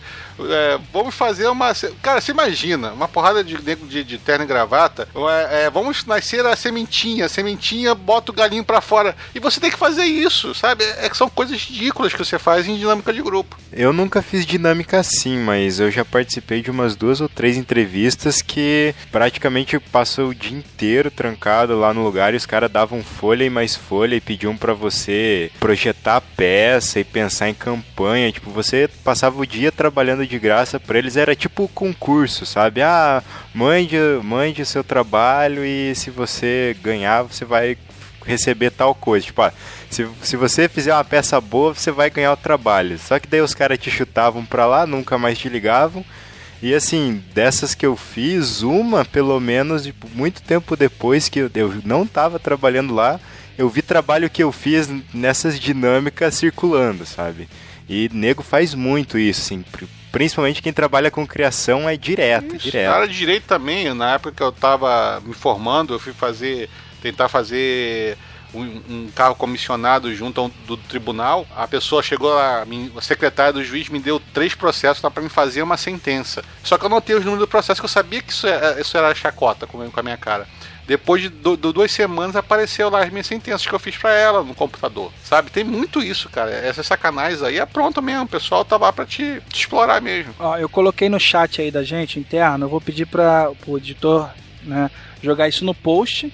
Ou então, quem sabe, até no banner, se o Léo quiser usar pro banner, uma imagem de uma dinâmica de grupo que não dá pra entender o que tá rolando naquela porra. Eu passei esses dias por dois tipos de entrevista que foram muito interessantes, né? A primeira foi que a gente está comentando aqui, que por isso que eu falo, a formação faz diferença sim. Foi um cargo até muito alto do que eu estava esperando. Eles acharam o meu currículo no LinkedIn, e acho que o LinkedIn não, não faz diferença, faz diferença sim. E ligaram uma dessas empresas especializadas que eles chamam de Seeking, né? Que fica procurando é, funcionários, e eles queriam um economista com pós-graduação específica em mercado de capitais, que é o que eu tenho. Olha o estilo da entrevista deles. Eles me mandaram o balanço inteiro de três empresas e queriam que eu fizesse um relatório financeiro completo da empresa para amanhã e que viria um coordenador de São Paulo para acompanhar minha entrevista. Cara, e eu fiquei tremendo assim, mas consegui fazer e tal, só que daí o foda é que eles são ultra atenciosos com você no começo, explica, pergunta da sua família e tal, até respondi, ó, tô com filha pequena que tinha que passar um tempo em São Paulo. Ele chega no final e só fala, ah, o seu perfil não foi compatível. Então, então que diferença fez o, o acadêmico ou não nesse caso? Então, o, o chato é que eu não soube por que, que eu não fui aprovado. Eu queria pelo menos saber se os outros estavam mais bem preparados, se tinham currículo melhor ou se foram melhor na entrevista, né? É, eles não explicam, né? Porque se o seu perfil tá dentro, do, tá dentro do- dos requisitos deles, em teoria não tem por que você não ser o perfil, né? Talvez você não tenha passado no teste do Sofasque. Ah, não. não. Não, mas chega esses negócios do nada que eu até falei pra vocês, ó, eu acho que não vai rolar não, que o cargo é muito alto, não espera esse cargo. Agora agora era de gerente de grandes empresas já, de banco. Falei, tá louco, não... Eu fui meio sem esperar. E outra outra forma de, de entrevista que eu passei agora, que eu achei muito interessante, que é uma forma nova, que é outra empresa de recrutamento, lá de São Paulo, que eles fazem cinco fases, qu- quatro fases pela internet e a última fase só presencial. Não valeria a pena porque era trainee em São Paulo e salário abaixo do que eu recebo hoje. Só que eu, eu participei só para ver como é que era e consegui chegar na quinta fase. Primeira fase é só de perguntas de raciocínio lógico, depois só de perguntas de in- inglês e depois de é, ana- analisar perfil, todas essas coisas, e você passa por todas essas fases e vai afunilando até chegar no final. São várias formas novas que o pessoal utiliza hoje que eu, eu tô achando legal. Foi, foi experiências, mesmo a primeira sendo frustrante e a segunda não sendo do meu interesse, eu gostei bastante de participar. Eu acho que cada vez que você participa de uma entrevista dessas, positivamente ou não, você sempre traz algo para somar pra sua vida. Cara, mas é uma coisa legal você pensar como você tá do outro lado. Como você tá contratando alguém, você percebe que pouco importa mesmo pra, pra empresa você dar uma informação por que, que você não foi aceito. Geralmente a pessoa chega e escolhe o melhor candidato pra ela. Não é que você não se encaixava no perfil da empresa, é que tinha alguém melhor que você concorrendo contigo. Não, eles falaram, o seu perfil não será aproveitado. É. Foi a única resposta que, que teve, entendeu? Foi uma resposta polida, sabe? É muito Isso. melhor do que muita empresa que eu tentei lançar currículo fez isso, que eu tô esperando até hoje ser chamado pra, pra segunda entrevista ou pra, pra vo- começar a trabalhar na empresa. Não, e fora que muitas vezes a, a negativa, né? não tem a ver com capacidade técnica. Às vezes tem outras coisas envolvidas no meio aí que você realmente não tem como perceber. Até porque não tem como avaliar a capacidade técnica numa entrevista. Sim, é o que eu falei, eles querem avaliar perfil, porque a capacidade técnica vai ser depois, até, ainda mais se for CLT, porque o cara pode te mandar embora depois, é. A minha entrevista foi bem tranquila, cara, desse, desse emprego que eu, que eu tô agora. Eu, eu fui até um pouco, digamos, eu fui meio na cara de pau lá, porque eu, eu fiquei sabendo que abriu uma vaga no escritório. Eu falei, cara, o que, que eu tenho a perder, sacou? Botei o currículo embaixo do braço e fui lá, sacou? Marquei uma, uma hora lá. E o pior que eu fui, assim, a entrevista foi tranquila, só que eu, eu tava um pouco nervoso porque eu tava de olho roxo, cara. Então eu pensei, ah, O cara saiu da briga e foi. É porque na, na época eu, eu tava, tava fazendo kickbox, eu tomei um chute na cara, ficou uma marca roxa assim embaixo do olho, que né? pariu. Aí tava aquela mancha já meio amarela, tá ligado? Só que assim, foi tranquilo e tô lá, cara, até hoje, felizmente. Mas foi aquela entrevista padrãozinho, fez a entrevista e pediu pra você fazer uma petição. Não, pior que não, cara. Eu, eu fui conversando com ele e tal. Aí ele, ele falou: Você quer fazer um, um tempo de experiência aqui? Eu falei: Ah, beleza. Aí eu tô lá, cara, desde então. Legal. Foi, foi um pouco de sorte e, assim, eu aproveitei a oportunidade, cara. Isso, eu acho isso muito importante. Você aproveitar a oportunidade que aparece na sua frente, cara. É porque às vezes até você pega e sai distribuindo currículos ao vento em lugares até que não abriram vagas nem nada.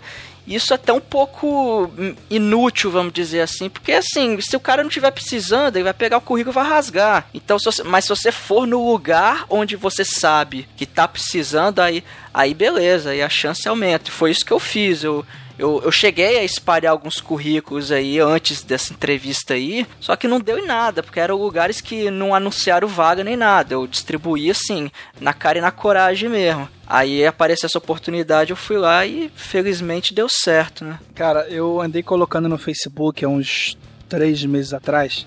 Quando eu, quando eu tava precisando né, dessas duas pessoas para trabalhar na empresa, na verdade eu tava precisando de uma só e acabei preenchendo duas vagas. Ah, E até hoje ainda chega currículo para mim e a gente vê cada coisa, cara. Cada coisa que chega. Sabe, você faz assim, ó, eu quero pessoas da área. Aí manda um cara um currículo que tá localizado a 60 quilômetros da tua empresa.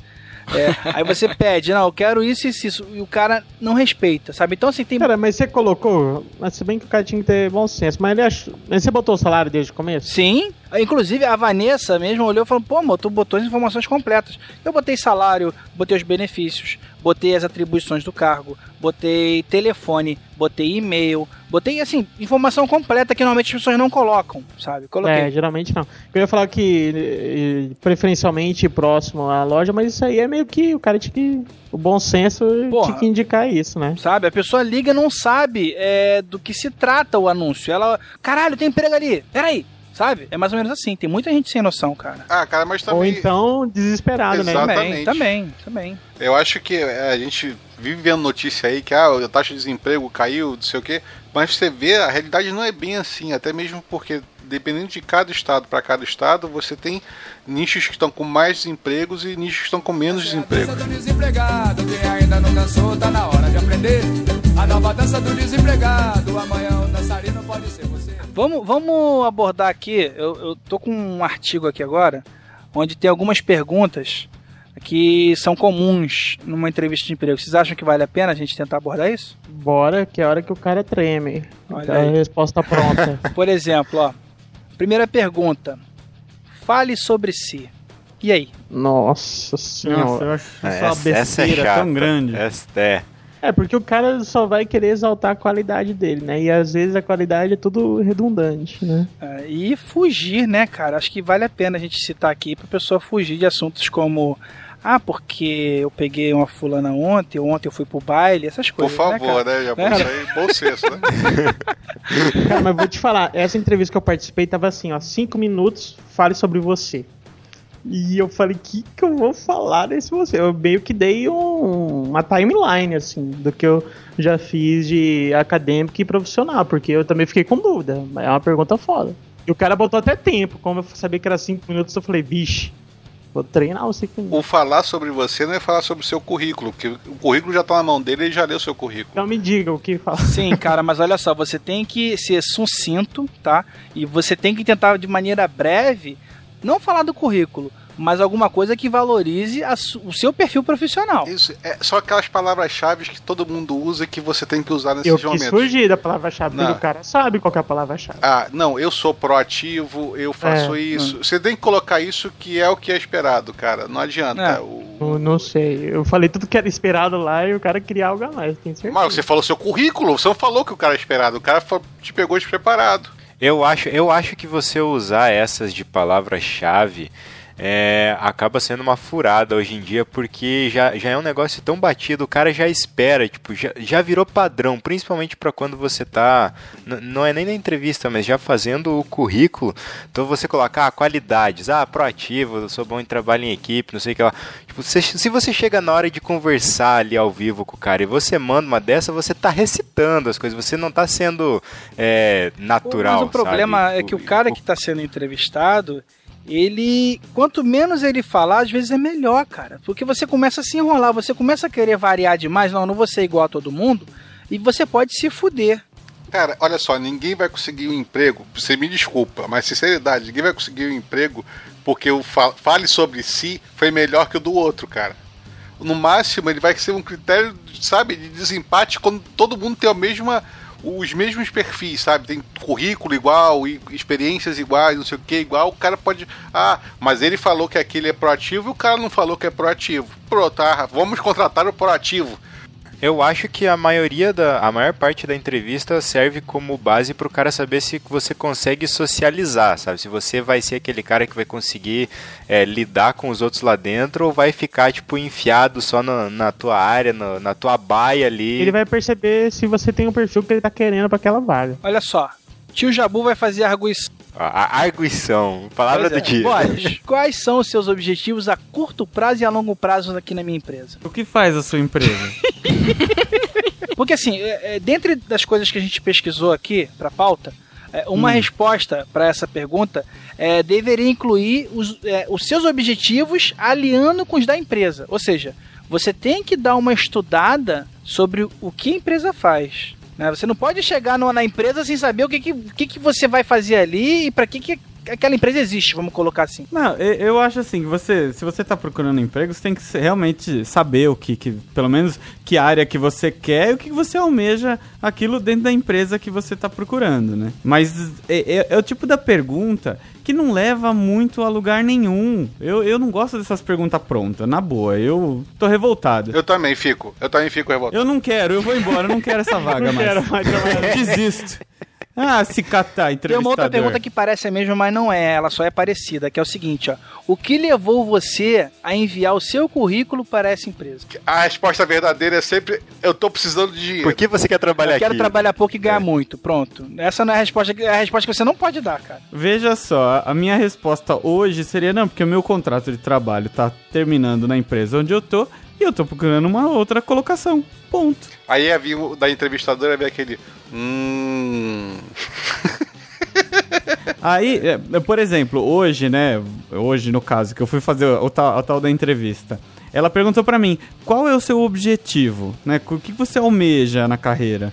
ficar rico. Hoje, hoje, hoje eu responderia assim, ó, hoje eu tenho formação acima do que é exigido na minha empresa atual, então estou buscando uma, um trabalho... Não, não, não, não, não, não, não, não, Você tem que falar que está procurando novos desafios. Novos que... desafios. Ampliar horizontes. Não, olha só, é, é engraçado que assim, na área onde eu trabalho tem essa característica júnior, pleno e sênior muito, muito bem definido. É, normalmente eles perguntam isso porque ele quer saber se eu quero ser gerente de projeto, se eu quero mudar de área, o que eu quero fazer. E a minha resposta era clara, eu falei assim, não, eu tô buscando, nesse momento, ficar, ser, tô buscando a senioridade dentro da área que eu tô trabalhando. Então, assim, como é lógico, como eu sei o que eu quero, eu tô na área, eu sei que empresa que é, eu sei o ramo de atuação da empresa, fica fácil de responder, né? Então, aí é diferente do- do- da pergunta que o, que o Jabur tinha feito. Eu acho legal aquelas perguntas assim, é, por que eu deveria te contratar? É, por Né? que você Ah, quer trabalhar nessa empresa? catar, Puta que rapaz. pariu. Tem essa pergunta que é assim, é, dê-nos um motivo para escolher em vez de outros candidatos. Né? Por que, que você é melhor do que o outro? Eu não sei, não conheço os outros. Cara, fica parecendo entrevista de Big Brother, né? Ah, não, eu acho que eu deveria ficar porque eu estou me dedicando muito e porque o Brasil inteiro está vendo e porque é, eu estou sendo verdadeiro o tempo inteiro. Ah, para, mano. Ó, quer ver uma, uma pergunta que é tão escrota porque você sabe que não pode responder negativamente? Você é capaz de trabalhar sob pressão e com prazos definidos? Quem que vai responder não, não, eu estou sempre atrasado? É, Pois é. Essa, é uma bosta. Não, eu com pressão eu choro. Eu, eu não consigo trabalhar. O cara vai responder isso? E assim, cara, tem perguntas que são pessoais mesmo, que é, é muito complicado, né, cara? Essa coisa de quais são suas maiores qualidades e quais os seus pontos negativos e defeitos. Em geral, o que a galera faz é, com relação a defeitos é pegar o que seria uma, uma qualidade, né? E botar ela de uma forma defeituosa. Tipo, ah, eu sou muito Perfeccionista. Exato, cara. Porra, isso- Exigente. Puta que pariu, né, cara? Mas é, mas bicho, olha só, eu nunca vi ninguém responder uma entrevista de emprego sem ser as mesmas palavras que os outros usaram. Acaba sendo, cara. Tá, mas você quer o quê? Que todo mundo responda a mesma coisa nas entrevistas? Tá bom, Esquilo. Então, Esquilo, vamos lá, olha só. Quais são suas maiores qualidades? É, responde! Tu vai falar o quê? Eu sou pontual, sou proativo, é, costumo ajudar os meus colegas. Eu não vou falar que eu sou pontual, porque é uma Mas você vai mentir, cara. Você vai falar que é, caralho. Você vai falar que tá sempre atrasado? Não vai, cara. Não tem como. Quais são os seus piores defeitos? Ah, eu não gosto de ganhar pouco e, e não faço hora extra. Não, eu vou falar dessas que são a resposta de todo mundo, eu vou falar que realmente eu sou e vou chamar mais atenção pra elas. A gente chega, quando uma entrevista dessa de emprego, a gente não sabe o que está se esperando, as perguntas são tudo. Você não sabe nem o que responder. Você, depois de um certo tempo que você está no mercado, você já sabe o que, que o pessoal do RH quer escutar e o que, que o pessoal do RH não quer escutar. O que mais tem é tutorial, né, cara? Tá, mas não é toda vez que é com RH, não, cara. Às vezes é o gerente da empresa que tá te entrevistando. Eu sei que tem resposta pronta, mas eu tô falando, se você dá só resposta pronta, você vai. Mas quando é o gerente da empresa que está te entrevistando, ou quando é o, o cara que trabalha e que vai fazer a mesma função que, que, que você tem, que ele vai, você vai trabalhar junto com ele, ou seja, no meu caso, um outro advogado está fazendo uma entrevista, o cara não vai perguntar quais são as suas melhores qualidades e seus melhores defeitos. É, na que eu fui não perguntou nada disso. Ele só. Ele me deu cinco minutos só pra eu falar da minha vida. Isso, eu- isso, aí- isso aí rola, mas não vai fazer umas perguntas idiotas dessas, que essas perguntas são de RH, aquilo. Entre, entrevista de emprego, quando você está trabalhando com outro, ou um colega do outro lado, ele vai fazer outros tipos de perguntas para te saber se, o que você sabe da sua área. Ele vai manter a entrevista num nível mais técnico, voltado Isso. realmente pra tu- a vaga que você tá pretendendo. Mas sabe qual que é a pergunta que tem agora? Que ela parece genérica, mas ela é foda. É, qual que é o último projeto que você trabalhou que teve uma situação. Inusitado. Né, não é inusitada, uma situação que você teve que resolver um problema. E como você agiu? Essa aí você tem que se preparar. Eu já tenho minha respostinha pronta, já peguei uma situação real do trabalho e tá pronta pra responder. Porque isso até eles fazem na, na própria. Se você mandar um currículo pela internet, eles mandam, ó, preenche essas três perguntinhas aqui, coisas nesse estilo. E uma outra coisa também dessas relacionada à pergunta de você responder o que, mesmo que seja uma resposta pronta, o que o cara quer ouvir, é, vai da situação de você ver o, analisar o outro lado também, que assim, a última entrevista que eu fiz para a agência onde eu tô trabalhando foi, acho que foi a mais diferente de todas as que eu fiz e foi uma que aconteceu bem isso, assim, que eu fiquei quase um ano fora de agência e daí fui lá na entrevista, o cara fez todo aquele teatro falando que a agência faz e acontece e que tem correria e blá blá blá blá blá. E cara, não adiantava eu responder o que ele queria pra, eu ter certeza que eu ia arrumar o trabalho, porque eu sabia que, que se eu ia entrar lá e eu ia me fuder, sabe? Eu ia fazer merda, o cara ia ver que tava tudo errado, ia, ia sobrar pra mim, sabe? E daí, tipo, eu falei, ó, tô fora de agência desse ritmo publicitário faz tempo, eu tô enferrujado, cara. Se a coisa é no ritmo que você tá falando, talvez eu não seja a melhor escolha porque eu vou atrasar o processo. Aí o cara, não, o teu portfólio vale a pena, não sei o que lá, e o ritmo tu pega. Tipo, vai ser correria, você que se vire pra acompanhar a turma. Bom, beleza, se você quer arriscar, vambora, tô precisando de trabalho mesmo, né? Não vou dizer que não. Vai do ponto de você analisar a situação de se vale a pena você dar a resposta pronta que o cara quer ou não, né? Quer, quer ver uma artimanha que eu detesto? É quando você vai numa entrevista de emprego, ou você responde um anúncio, ou você vai não sei o quê, que eles não te dizem quanto você quer ganhar, quanto você vai ganhar. Isso, é uma bosta. merda. Coloque no seu currículo expectativas salariais. Ou te pergunta lá na hora, qual é a sua expectativa salarial? Você fala assim, caralho, Eu sou sincero, eu boto o que eu quero mesmo. Alto. Mas se você jogar muito alto também é foda, né, cara? Tu, Tipo, eu, no começo eu estava alto, tá? Hoje eu coloco assim, no mínimo tanto. Eu boto o meu atual mais 20%. Porque eu não saio do meu atual. É uma pergunta tão pegadinha, porque o que você. A sua expectativa de salário pode ser menor, pode ser maior do que o, o menor deles, entendeu? Então, tipo assim, ah, pô, eu ia pagar mais pra você e você não. Você tá querendo tanto, beleza, recebe tanto aí por Cara, mês. mas aí a avaliação tem que ser sua. Tipo, por 20% a mais eu, eu, eu arrisco sair do meu trabalho. Por isso que é o que eu boto. Você, a pessoa que tem que pensar. Eu nisso. concordo com vocês, que não tô discordando de você, eu só tô falando que é uma puta sacanagem de quem faz isso. É, agora, quando você quer trocar de emprego, Esquilo, no teu caso, tudo bem. Agora, o cara que tá procurando, tá no desespero, entendeu? Ele poderia, como, como o Júnior falou, de repente o salário é de 4.500. É, e ele vai ter que jogar por baixo. Exato, entendeu? Ele, porra, mas eu tenho que participar, eu tenho que, Porque ele, porra, ser contratado, ah, vou chutar ele tem que 2.200. correr menos entendeu? riscos. Ele tem que jogar por dentro. Ou que senão já aconteceu comigo já, de eu ir numa entrevista de emprego, achar, ter expectativa de salário, botar uma expectativa de salário, sei o que, aquilo outro.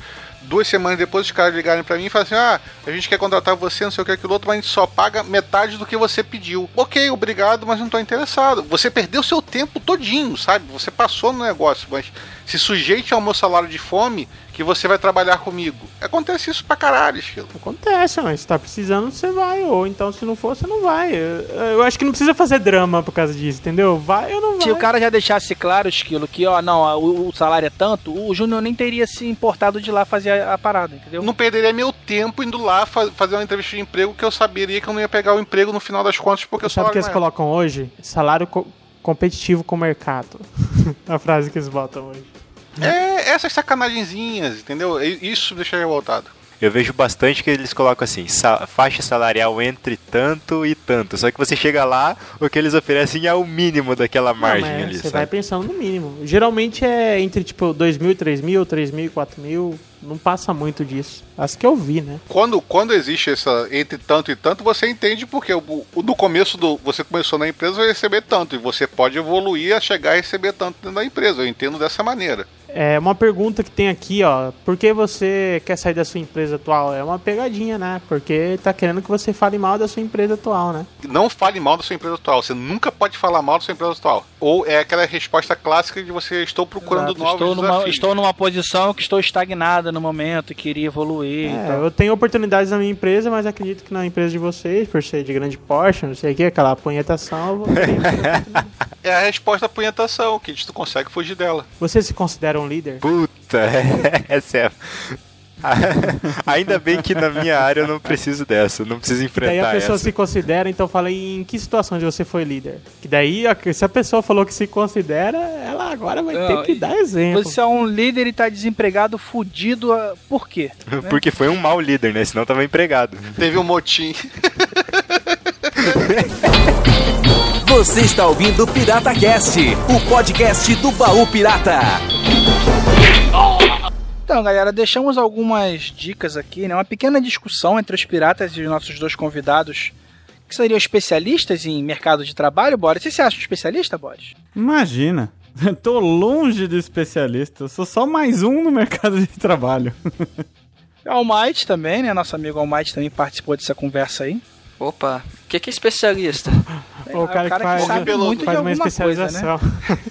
Ou que pelo menos está trabalhando, né? Nesse caso aqui, eu tô fora da especialidade. O cara que tem mais especializações tá de Boreste, tá vendo? Olha aí. Nessa hora, esse monte de qualificação não serviu pra nada. Porra nenhuma, né? Isso que é a merda. Não, mas enfim, né, galera, por favor, comentem aí né, no, no site ou no e-mail piratacast.piratacast.com. Deixe suas opiniões, ah, fale sobre seu trabalho ou o trabalho dos seus sonhos, talvez, Esquilo. O que, que o pessoal pode comentar aí com a gente? Enviar seus currículos. não, isso não. Já enviaram, lembra que já enviaram uma vez um currículo pra gente, Eu cara? lembro. Situações engraçadas aí de entrevista que o pessoal passou, ou então ouviu falar aí, o amigo passou, manda pra gente também. É, quando for uma situação muito ridícula, você sempre pode colocar que foi um amigo de um amigo, né? Conte pra gente as suas frases feitas que, pra gente aumentar o seu vocabulário de frases É, feitas. dicas de sites pra achar empregos e tal. A gente até separou alguns aqui, mas o, o tempo já correu demais e a gente deixa pro papo pirata, mas você pode ajudar. Então é isso, galera. Comentem, concordem e discordem aí no campo de comentários. Valeu. Vamos trabalhar, minha gente. Na segunda-feira não vou trabalhar. Na terça não vou pra poder descansar. Na quarta preciso me recuperar. Na quinta eu acordo meio-dia não dá. Na sexta viajo pra veranear.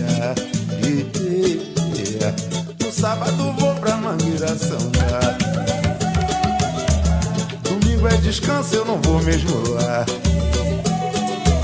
Mas todo fim de mês eu chego devagar. Porque é pagamento, eu não posso faltar.